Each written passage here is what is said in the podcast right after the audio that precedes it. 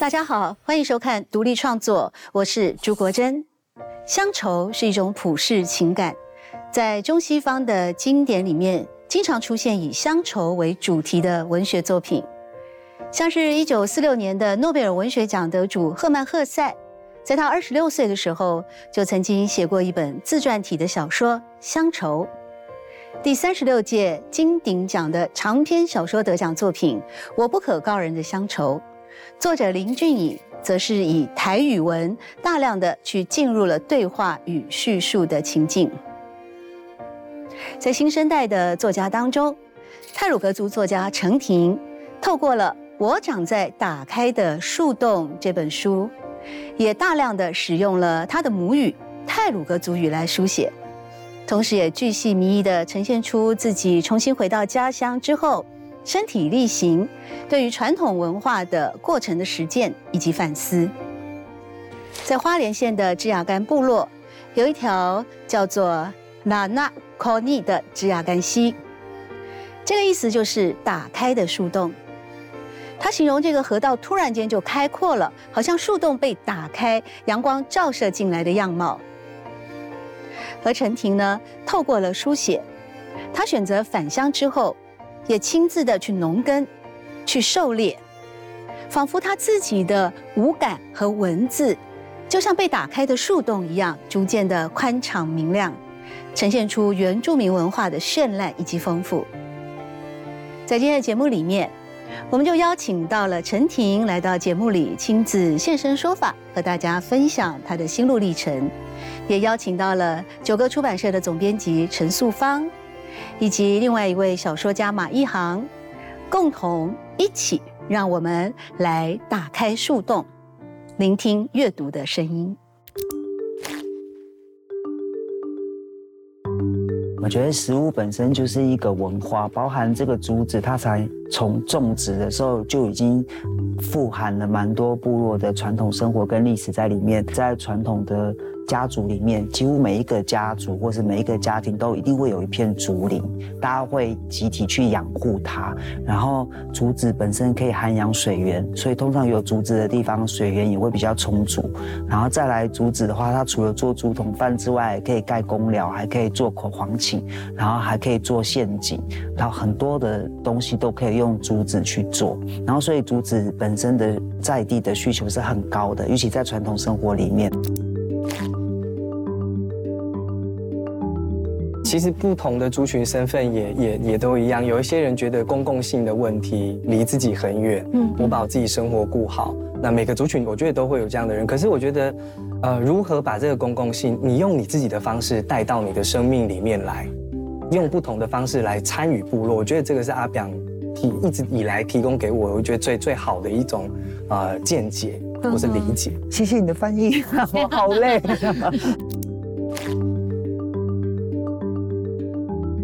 原住民文学一直应该是台湾文学的重要的一环。他们的丰富不只是一种他的生命经验跟我们不一样，对土地的情感，或对，但是我们不是用一种猎奇的眼光去看，而是用一种，它也是文学的一部分，它可能更宽阔、更美丽。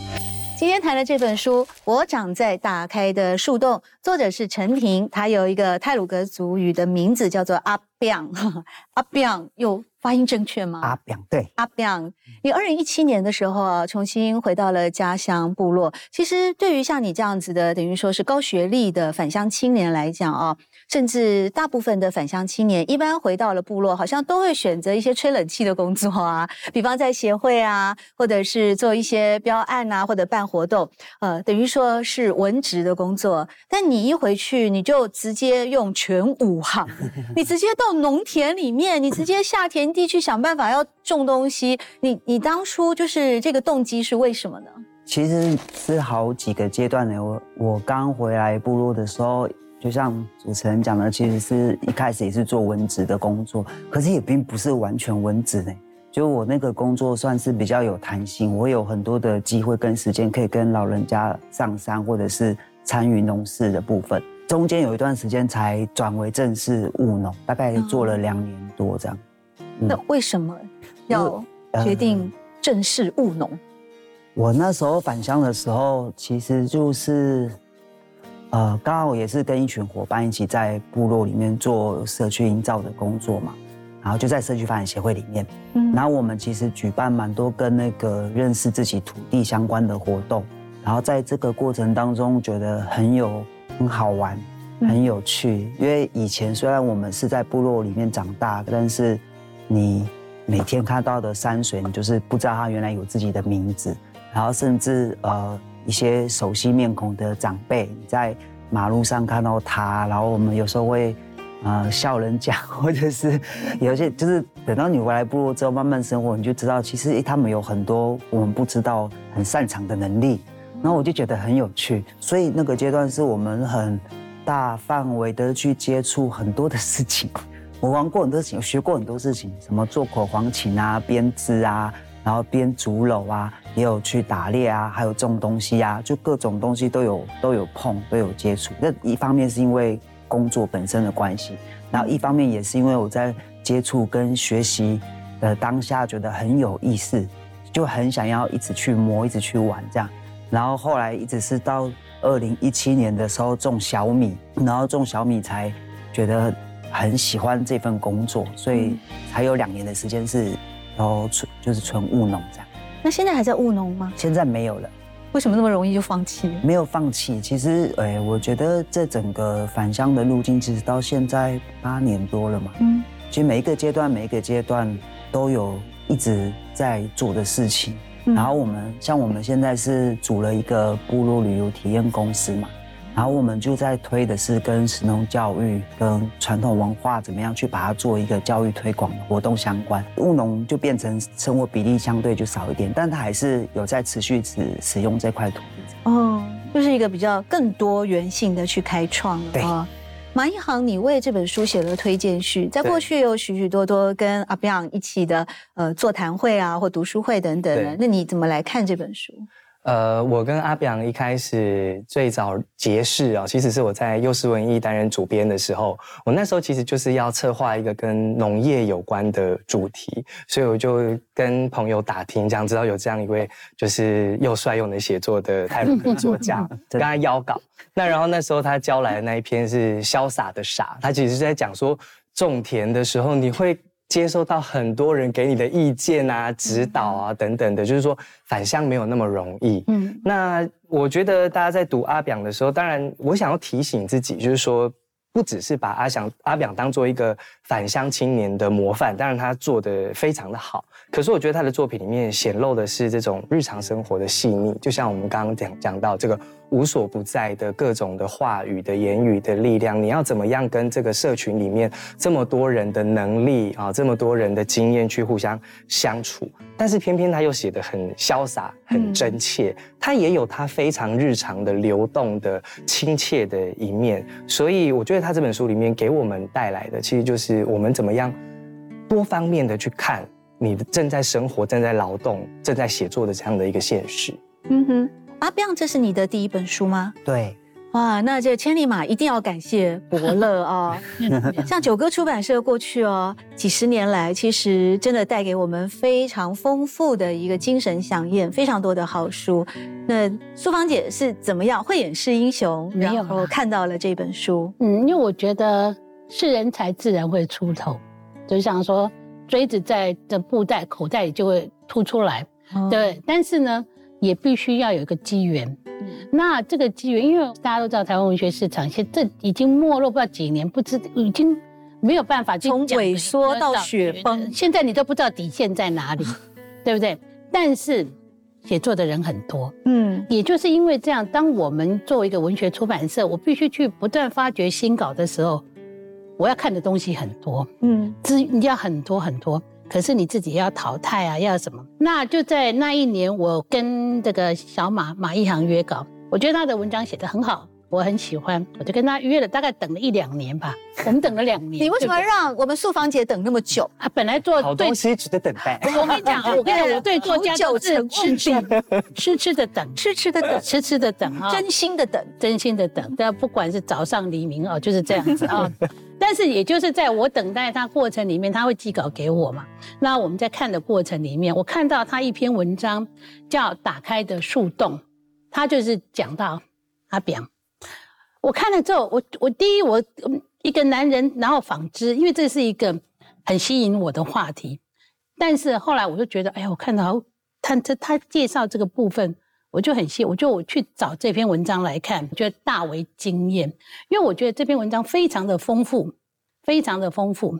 它不只是说从他同志的题材，然后涉及到说原住民的一种，其实这也可能很多很多种族的一种忌讳，女男人不能碰织布机，织布机。嗯，但是这里面他又谈到了一种文化的禁忌。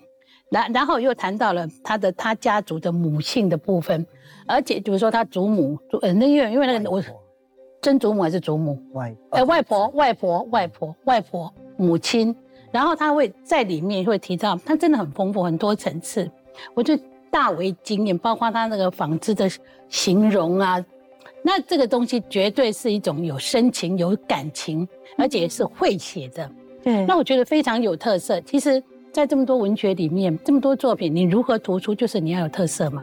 对。然后，因为看了看了小马这篇文章之后，我去找这篇文章来看，然后小马又跟我推荐阿炳这个作家。哦，都是专栏那个。然后我就写信给他嘛，那就这样子，就这个鱼雁往返，我们用比较文艺的名字“ 鱼雁往返”，就这样成就了这好事。所以我就出版了。这个书我也觉得很荣幸，我觉得他写的很好。原住民文学一直应该是台湾文学的重要的一环。嗯，那我觉得我们过去九哥过去是有点疏忽，我们没有注意到这一块。但是后来我从沙利浪开始，嗯，我开始觉得，因为这很丰富，对他们的丰富不只是一种他的生命经验跟我们不一样，对土地的情感，或对，但是我们不是用一种猎奇的眼光去看，而是用一种。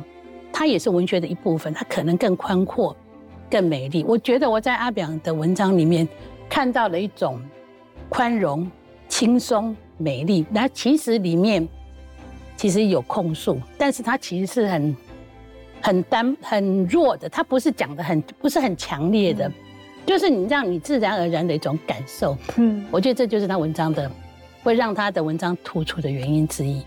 啊，不要你也让苏芳姐等了一两年吗？哎，一年多而已。一年的，他写比较快。做是抽象，也是具体的概念。做的本质是流汗、搭公寮、牵水管、爬山背猎物，身体五官在流汗的过程中被放大，那种文字和书本不曾给的体验，像刀子在心中刻下凹槽。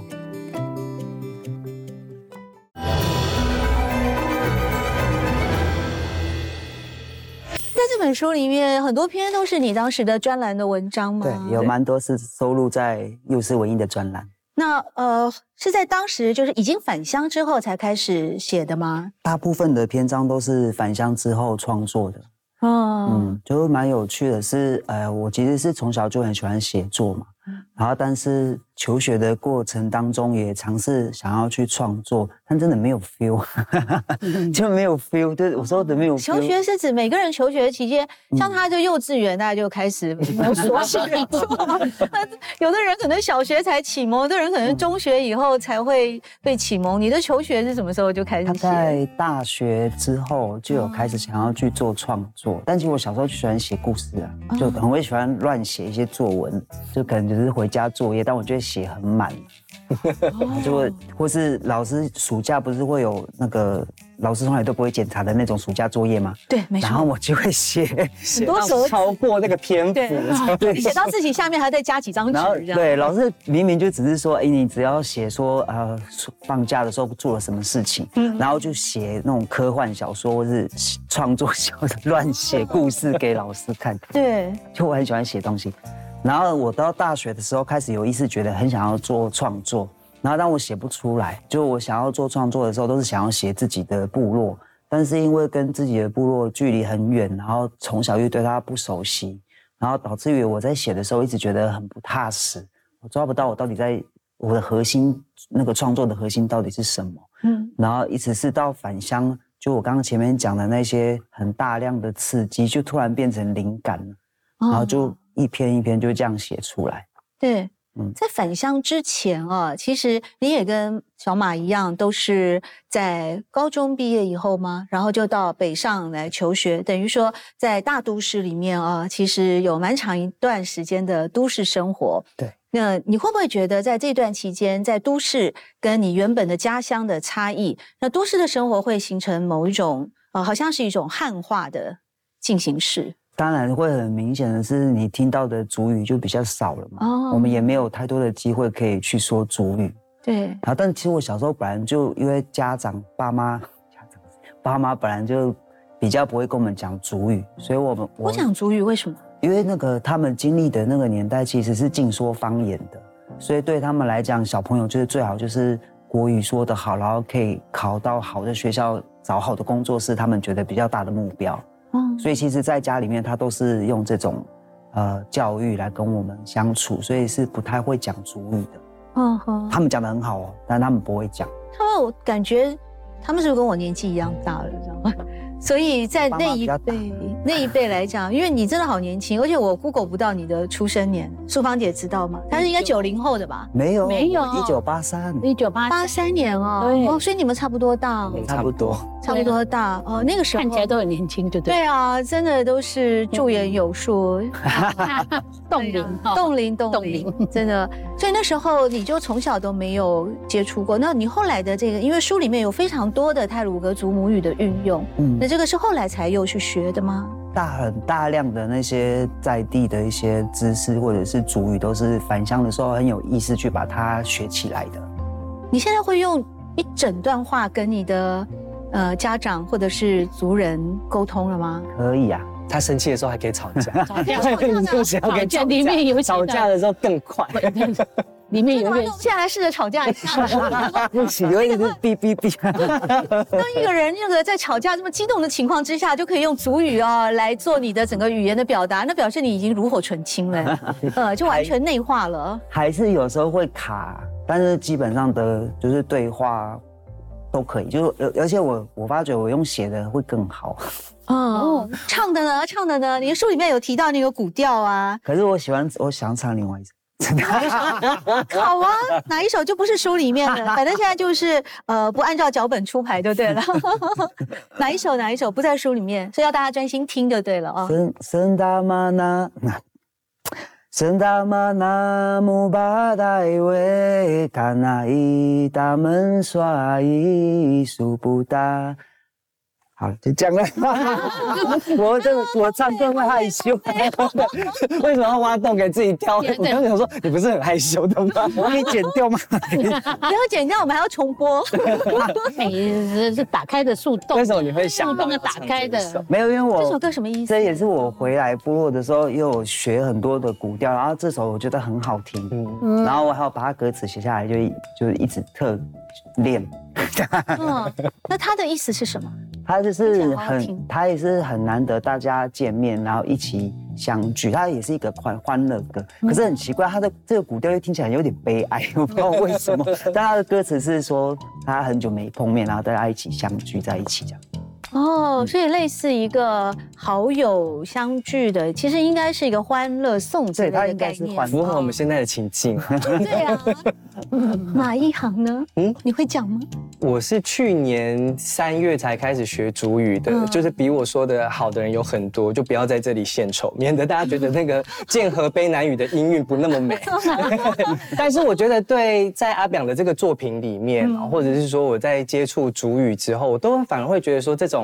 不同的这种身体节奏、声音节奏会进到你的身体里面。我觉得阿表在他的书里面真的表现的很很丰富。比如说他在讲书苗的时候，我们从来没有想过书苗会对他有一种哇，就是要把自己钟爱的事物拔除掉的这一种感觉。二零二一年的诺贝尔文学奖得主啊，信科得主，他是坦桑尼亚的作家古尔纳。那他本身呢，其实呃是六零年代，因为国家的动乱，他就移民到了英国，后来在英国的肯纳大学里面教授英语以及后殖民年代的文学。那事实上呢，他用英文写作，可是他的国家他的母语啊是叫 Swahili 斯瓦西利语。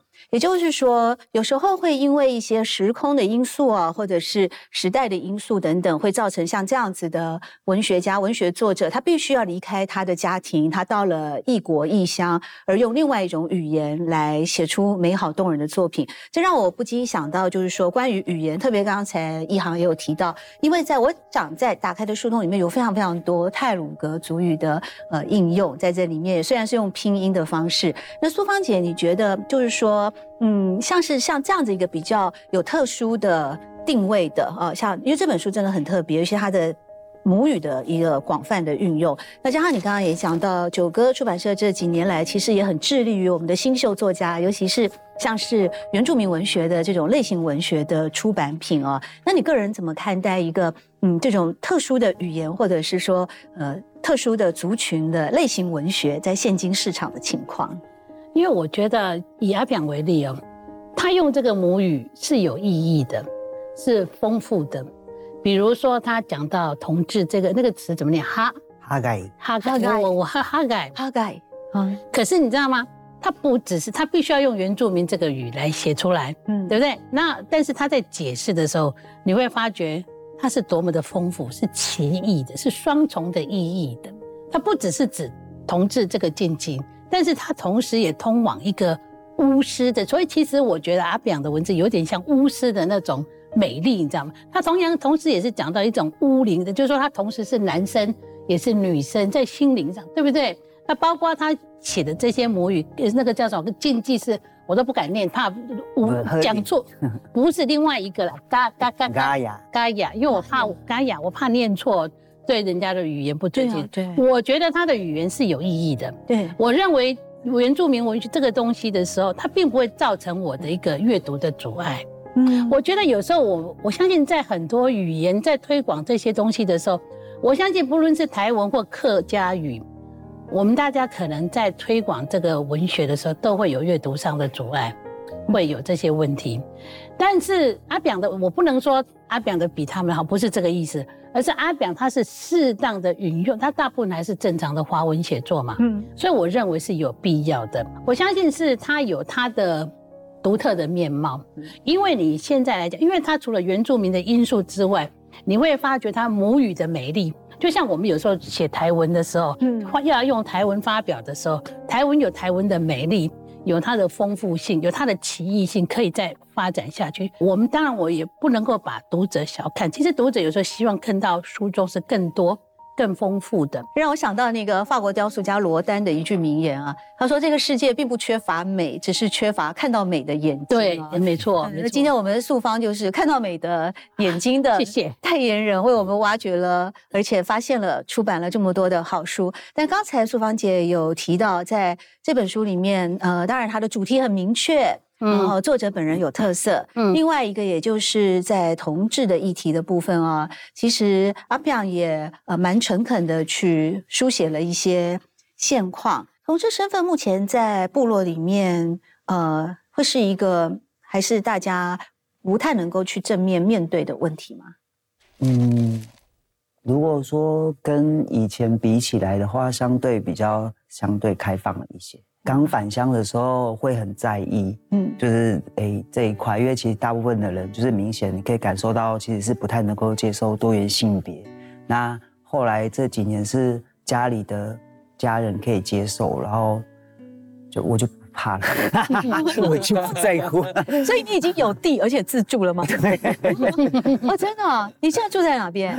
没有啊，还是我我跟我配偶住在一起。我喜欢属于我俩的沉默。风吹在他的手臂时，我自然的放下拔钉器，有默契的递冰冻矿泉水给他。两个人停下来休息。风告诉他歇一会儿，风也告诉我该躲进血桐树的影子下了。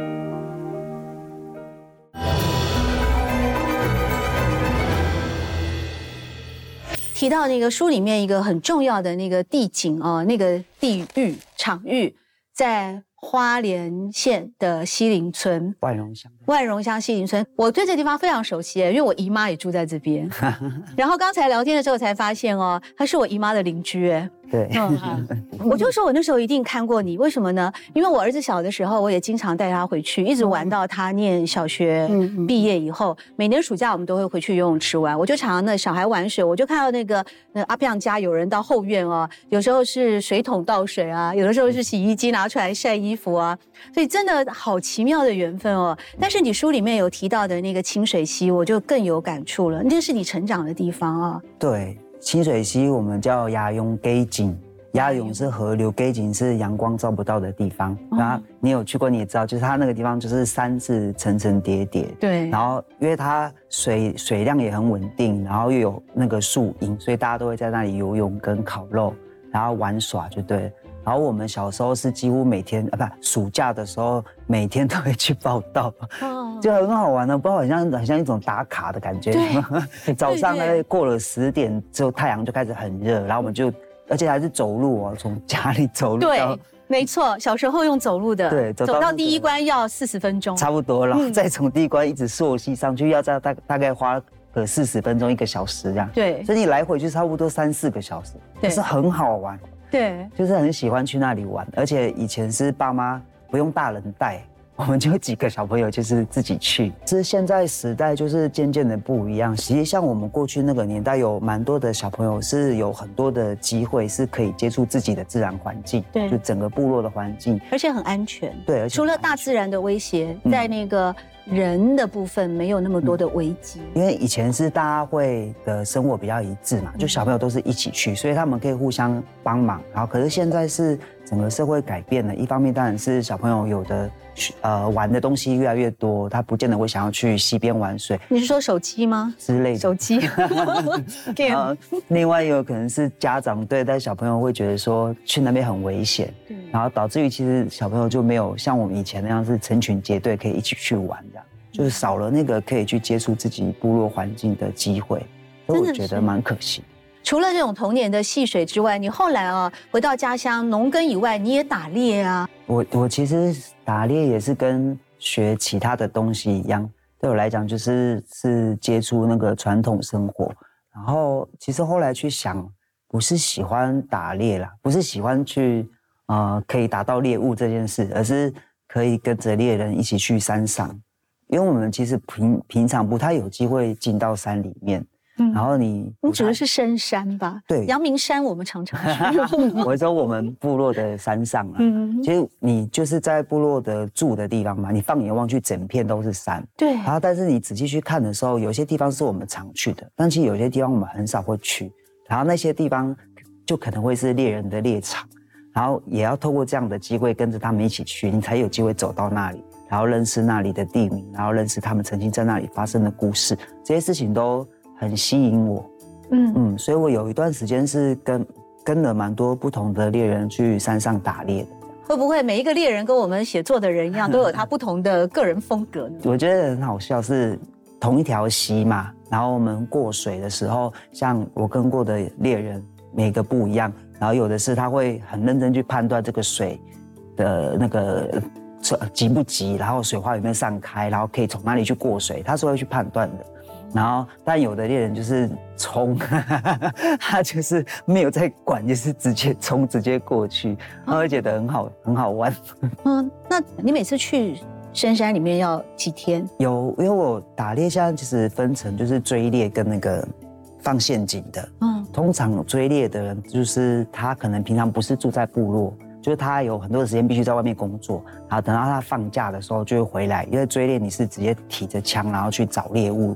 然后，而且是要趁晚上的时候有探照灯才可以去找他们比较常常栖居的地方。然后，如果是放陷阱的话就不一样，那一条路整个都是他的猎场，然后他就会在那些可能有猎物出现的地方，然后去把它设置那个陷阱。所以你书里面提到说，你那时候就是为了要呃成为成功的。狩猎者、猎人啊，所以你原本返乡的时候是五十五公斤，有一度就胖到七十七公斤，这样才能背起 一百公斤的 山猪。那你现在看样子好像七十七公斤又打了六折了。不是，那时候是做农的关系才变壮，要补充热量。对，因为你其实务农的时候啃下去要很大的力气吗？哎，你知道务农很累呢，而且你是很早就起来。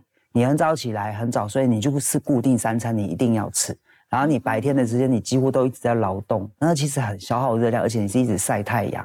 然后就吃的很多，嗯，然后我本来以前都是吃的比较少，吃的比较少嘛，然后做农的时候就食量就变到很大，所以整个身体就变胖变壮，就没有再像过去那样比较劳力密集的工作，然后就吃的就变少，又回来了。啊，对，因为你现在是董事长了嘛，哦，部落 董事长就要董事长就变瘦了，对，董事长要帅一点，要穿西装比较好看，因为你现在是部落旅游体验公司董事长，没有，我都忘了他是。董事长，董事长，对。所以刚才提到的这个，像部落里面最传统的，包括农耕啊，包括狩猎的经验，我不知道马一航在童年的成长，或者是说成年以后有机会接触到吗？嗯，我自己，因为我们呃，我父亲是来自嘎萨巴干建和部落，但因为我们家因为工作关系，我爸一直都住在池上。那一直到去年夏天，我才第一次有机会去安排了一个时间，因为开始学主语的关系，那也想要跟部落建立一点连接。我回到。部落住了两个月，大概八月跟九月的时候，那我我住在一个我们建和部落稍微靠后山一点的地方，就是我的啊表哥他们家的这个露营区，我在那里住了好几个礼拜，我才知道那个地方的地名不是叫后山，它叫马祖过人，马祖过人的意思是驼背的意思，非常传神，你就会觉得说。它是指这个山是有点驼背，还是你走在那里因为很陡峭，所以会驼背？它完全改变了我跟部落之前这种有一点点距离感，那重重新把那种身体感带回来。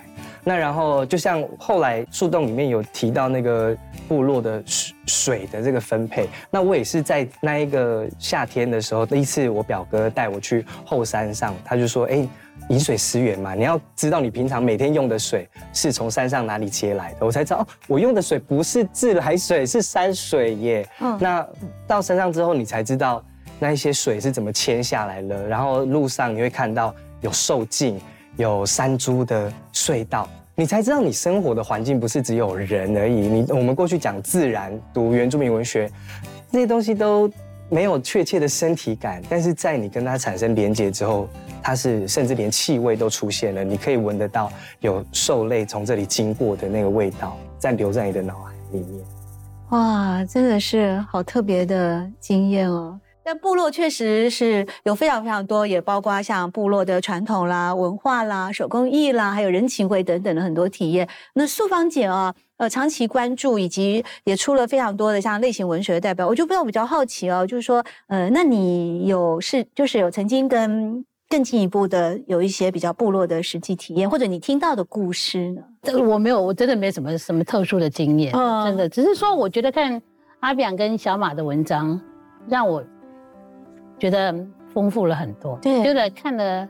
很精彩嘛，你就是会看到那种东西，你就会开心喜悦。你看到有一些部落生活，就是会喜悦嘛。对，就是我觉得是喜悦，我感觉是喜悦，而不只是不是我停留在我以前的印象。原住民眼睛很漂亮，歌声很美好。他的确眼睛很漂亮，歌声也很美好，在场都是。嗯，但是其实还有更多丰富的东西嘛。对，因为他是写出了实际的生活。对对对，所以你非常真实的写出了在地的很多呃。很真诚要分享的故事，或者你个人的感触，包括像部落的交易的习惯。嗯，你那时候要盖那个翻土，因为它必须要有一个意引机，要有机器，所以你只得请人来。嗯，就算你长到八十八公斤哦，九十九公斤，你可能都没有办法靠自己的体能那个人的力量去翻土。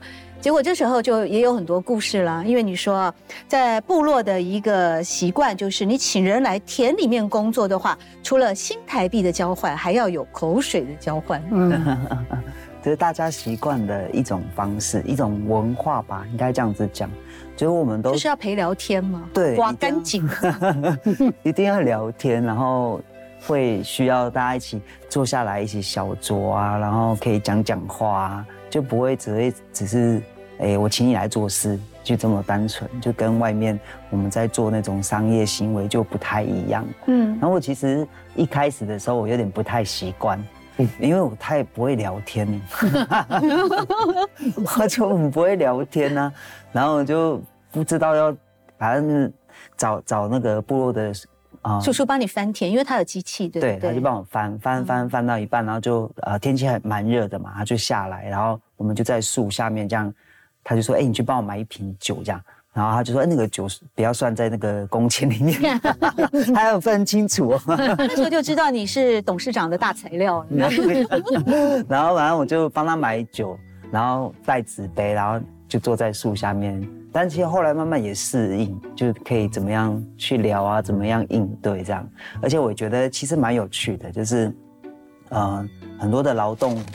的过程当中，会因为有跟别人的相处、跟别人的聊天，你可以知道很多部落的故事。嗯，我其实觉得它比较像是一种嗯怀乡书写，或当然你是身体力行的回到了家乡啊，亲自去耕作，亲自去参与。可是，在整个台湾文学发展史的过程当中啊，五六零年代那个时候，就是第一波的所谓的怀乡的一种。文学的写作的热潮，那到六零年代以后，现代主义兴起嘛啊，七零年代以后，我们还有现代主义乡土论战。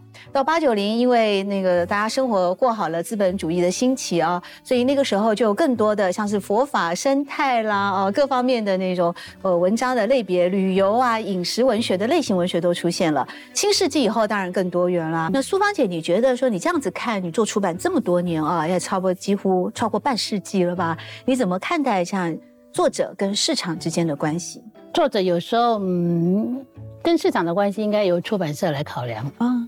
我觉得作者应该专心写作，嗯，忠忠于他自己。当你如果为适应市场而写作，其实市场未必就是你想要的市场，可能你讨好不了自己，讨好不了别人。那这方面的话，我觉得站在出版社的立场，如果要用在市场的角度的时候，这个时候我们就必须知道你的强项在哪里，你的弱项在哪里。所以这个时候我们会必须要跟作者充分沟通。首先，我就觉得这个文章，第一。它的文字是一定要好的，就算我今天不管，今天我原住民文学也好，或是任何一种文学也好，我不管你哪一种类型，你最重要、最基本，你基本功文字要好嘛。你文字不通，什么都是假的。不要考虑那么多，忠于你自己。就像说小马马一航，他忠于他自己，三 D 画，三 D 画，对不对？我然后他用打开的树洞，我把我自己敞开来，但是他在敞开来的时候，他在一步一步走入文化。由小见大，这个其实读者要看的就是在那我们出版社的角度，我们就会看说，我他的作品里面，他忠于他自己的时候，有哪一些是他的普及性会更高？嗯，有哪一些特点读者会注意，我们就会在讨论上的时候会来谈。所有的经典文学之所以成为经典，就是因为它经得起考验。对，啊，包括作者本人的才华天赋，包括你写作时候的认真与用心。刚刚讲到作者与市场哦，那马一航呢？你本身是作者，你过去在幼师文艺的时候担任主编啊，你也要顾虑到市场。其实我觉得我的想法跟素芳姐也很接近。做我做主编的时候，我我也要顾虑这一些议题的普及度，可是我也并不完全只被这些议题的热度所限缩。其实做主编或是做杂志，其实更要去带动议题，更要去让大家看到过去没有看到的地方。如果回到我们刚刚提到这个返乡的这个议题，我觉得关注他的作品，他也让我回头去看到很多过去原住民文学里面反向这一个重要的主题的重新的思考。例如说，托巴斯塔马匹马的同名的这个同短篇小说《托巴斯塔马皮马》，他讲的其实就是一个在外地念书的医科的学生，然后搭了公车，还要再坐一个转接驳到部落里面的小车，回到部落里面的心情。那大家在谈说，为什么到都市去？每个有的人去开庭，那有的人在说，哎，你这个未来要当医生的，你要怎么服务部落？他的这个心情有一点点若即若离。他看起来像是回家，但每个人的目的都不太一样。我觉得好的作品就是有引诱我们回头去思考经典的或是连通的这种意义。嗯嗯。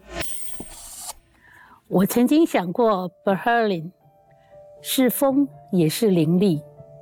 当一个人的 b e h e r l i n 和你气味相投，两人聚合 b e h e r l i n 是强大的飓风，什么猎物都能轻易卷进枪口下。但如果 b e h e r l i n 不合，上山都会有危险。我们的 b e h e r l i n 曾经那么契合，那么有默契，如今什么原因捣乱我们的风？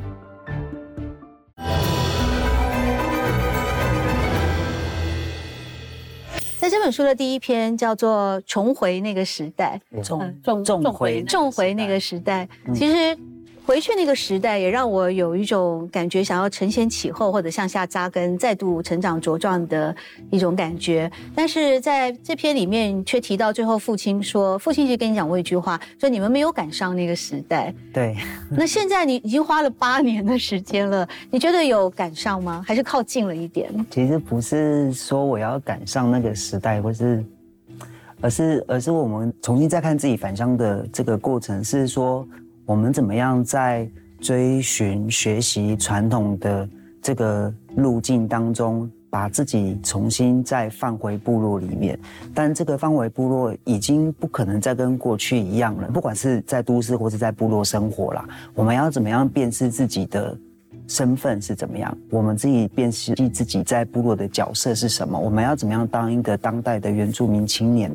我的想法其实是这样。那你？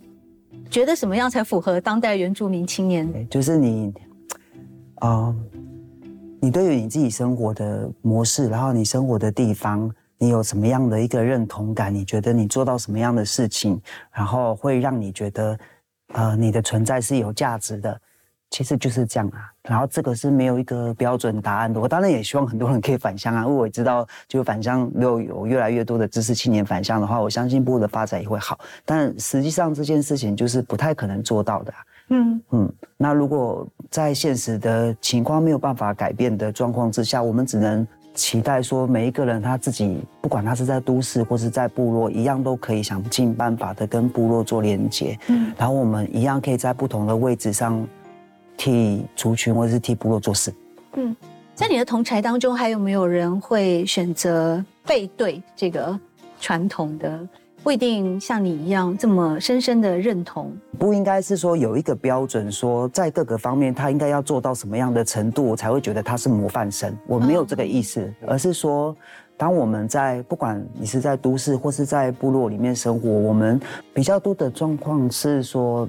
大家都是为了现实生活，但是比较应该说没有意识到，我们其实是可以在除了自己个人的生活之外，有没有其他的在那个部落社会的公益上面，我们还可以再多做一些什么事情？这样，就像你过去在社区发展协会里面有在为整个的家乡在做一些事情。好，怎么讲？怎么讲？好累。怎么讲？不会讲啦。你用原住民语讲，泰鲁哥注意讲也可以啦。我的意思是说，这个人，你不应该是说有一个标准，说在各个方面他应该要做到什么样的程度，我才会觉得他是模范生。我没有这个意思，而是说，当我们在不管你是在都市或是在部落里面生活，我们除了满足自己的家庭所需之外，这个一定是基本，这是好事，也是必须做的事情。嗯，但在这个满足个人生活之外，我们有没有可能在为了地方或是我们生活的这块土地，再多做一些其他的事情？嗯，类似这样，我的想法就是对，因为我觉得在其实不同的族群身份也也也都一样，有一些人觉得公共性的问题离自己很远，嗯，我把我自己生活顾好，那每个族群我觉得都会有这样的人，可是我觉得，呃，如何把这个公共性，你用你自己的方式带到你的生命里面来，用不同的方式来参与部落，我觉得这个是阿表提一直以来提供给我，我觉得最最好的一种呃见解。不是理解，谢谢你的翻译，我好累。他都已经那个身体力行的，整个人都对。可是我觉得他最好的是，虽然他很身体力行，可是他没有告诉别人说我这样子做是最好。那是我喜欢的方式，不见得你适合你喜欢。我觉得一个部落里面不，我们不是要做复制贴上的工作，我们是要每一个人可以找到自己他想要的位置。嗯嗯。其实，在这书里面有非常非常多动人的章节。嗯，除了你自己对于自己的嗯你的伴侣的选择啦，还有你重新融入到家乡。哎，你后来到台北念书是多久啊？然后再回去？我在台北待了大概十年。哦，十年就回去了。嗯嗯，那目前还是会继续的在地生根？会，就会一直住下来呀。因为你现在有更重要的任务，叫部落体验旅游公司 董事长。你到底要带给我们什么样的部落体验啊？你就来嘛，你来来，体验是用说不出来，没错。可是我们是真的要带你去山上看，从砍竹子开始。当然不是没有没有从竹子开始啊。我们是去那种旅游的去玩的时候，他也去过部落，不是到他那个公司部落，别的部落有了那个那个你你有写的那个是什么？他去那个大同沙卡当部落，在沙卡当部落，沙卡当部落。嗯嗯，我超级喜欢竹筒饭，而且我觉得竹筒饭哦最好吃的味道在哪里？在它的那个竹身，竹就是你对。在那个书里面好像也有写到嘛，竹筒饭的制作啊。我觉得食物本身就是一个文化，包含这个竹子，它才从种植的时候就已经富含了蛮多部落的传统生活跟历史在里面。竹子啊，我们叫的鸡嘛，然后呃，那个竹子它本身其实过去在传统的。家族里面，几乎每一个家族或是每一个家庭都一定会有一片竹林，大家会集体去养护它。然后竹子本身可以涵养水源，所以通常有竹子的地方，水源也会比较充足。然后再来竹子的话，它除了做竹筒饭之外，可以盖公寮，还可以做口黄寝，然后还可以做陷阱，然后很多的东西都可以用竹子去做。然后所以竹子本身的。在地的需求是很高的，尤其在传统生活里面。然后，所以我们从呃做竹筒饭的时候，它不是每天吃的东西。对，它其实是有特定的节日，好朋友来，然后我们才会去煮。那要煮的时候，就一定是像你老你有经过嘛，就是大家都是集体一起来做。然后那个做的过程就是会一直聊天，然后去交换彼此的那些近况啊，你怎么样啦，或者是联络情感呐。然后整个做下来的话，你就不可能一下子我们只是做三四只，你一定是做一堆。对。然后我们再去分分享，所以整个的那个层层叠叠的这些过程，它都是部落的智慧跟部落的文化在里面。嗯，这真的是非常非常美好的经验，在我的童年里面。那我最近一次看到这种集体的泰鲁格族妇女们，她们一块的工作的是播那个。建竹笋的皮，每年好像也差不多就五六月份的时候是产季啊，是五月，对，是五月，这个时候就很多人就在那边，这样他们也有功夫的，很厉害呢，而且有很多种不同的方式，对，花式跟花式溜冰一样，对对对，花式剥皮，你知道吗？那个真的，你没有亲眼看到不知道的。我爸的很帅，而且还会这样，就是。会这样旋，他可以一次处理好几个，你说小丑吗？我觉得太神乎其技了，这个转的时候很漂亮，真的。你有学到没有？有，我会，我会一种，但我不会他的。嗯，哦，还有时间慢慢学。那接下来呢？我来看一下行事历啊。这个暑假我来参加你的部落体验什么的，你爆满了吗？我还来得及带我的小孩一块来。可以有 VIP，可以预那个 VIP，我有特制化，我有董事长的内线电话，台的。去过的地方都不要再去。那我好像差不多都去过了。你还有什么新的？一定有很多地方，一定有没去过。好，就为了这句话，赶快把我的 this schedule 呃行事历呢，把它安排出来。今天太开心了，能够邀请到各位，还有苏芳姐、阿飘，还有我们马一航一块来谈我长在打开的树洞。我们读书会呢，呃，也接近尾声了。谢谢各位的参与，你有没有如释重负的感觉？有。你还有下一场哎？我还有。是啊，那我就跟你讲吗？你要讲他的书哎。啊。怎么办？你们没有讲好吗？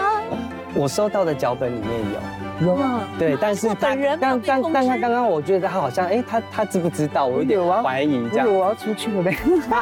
还没有哎，我们既然来来人来一趟，就录两场。好，那么远的地方来啊？可以，反正是讲他的我就好了。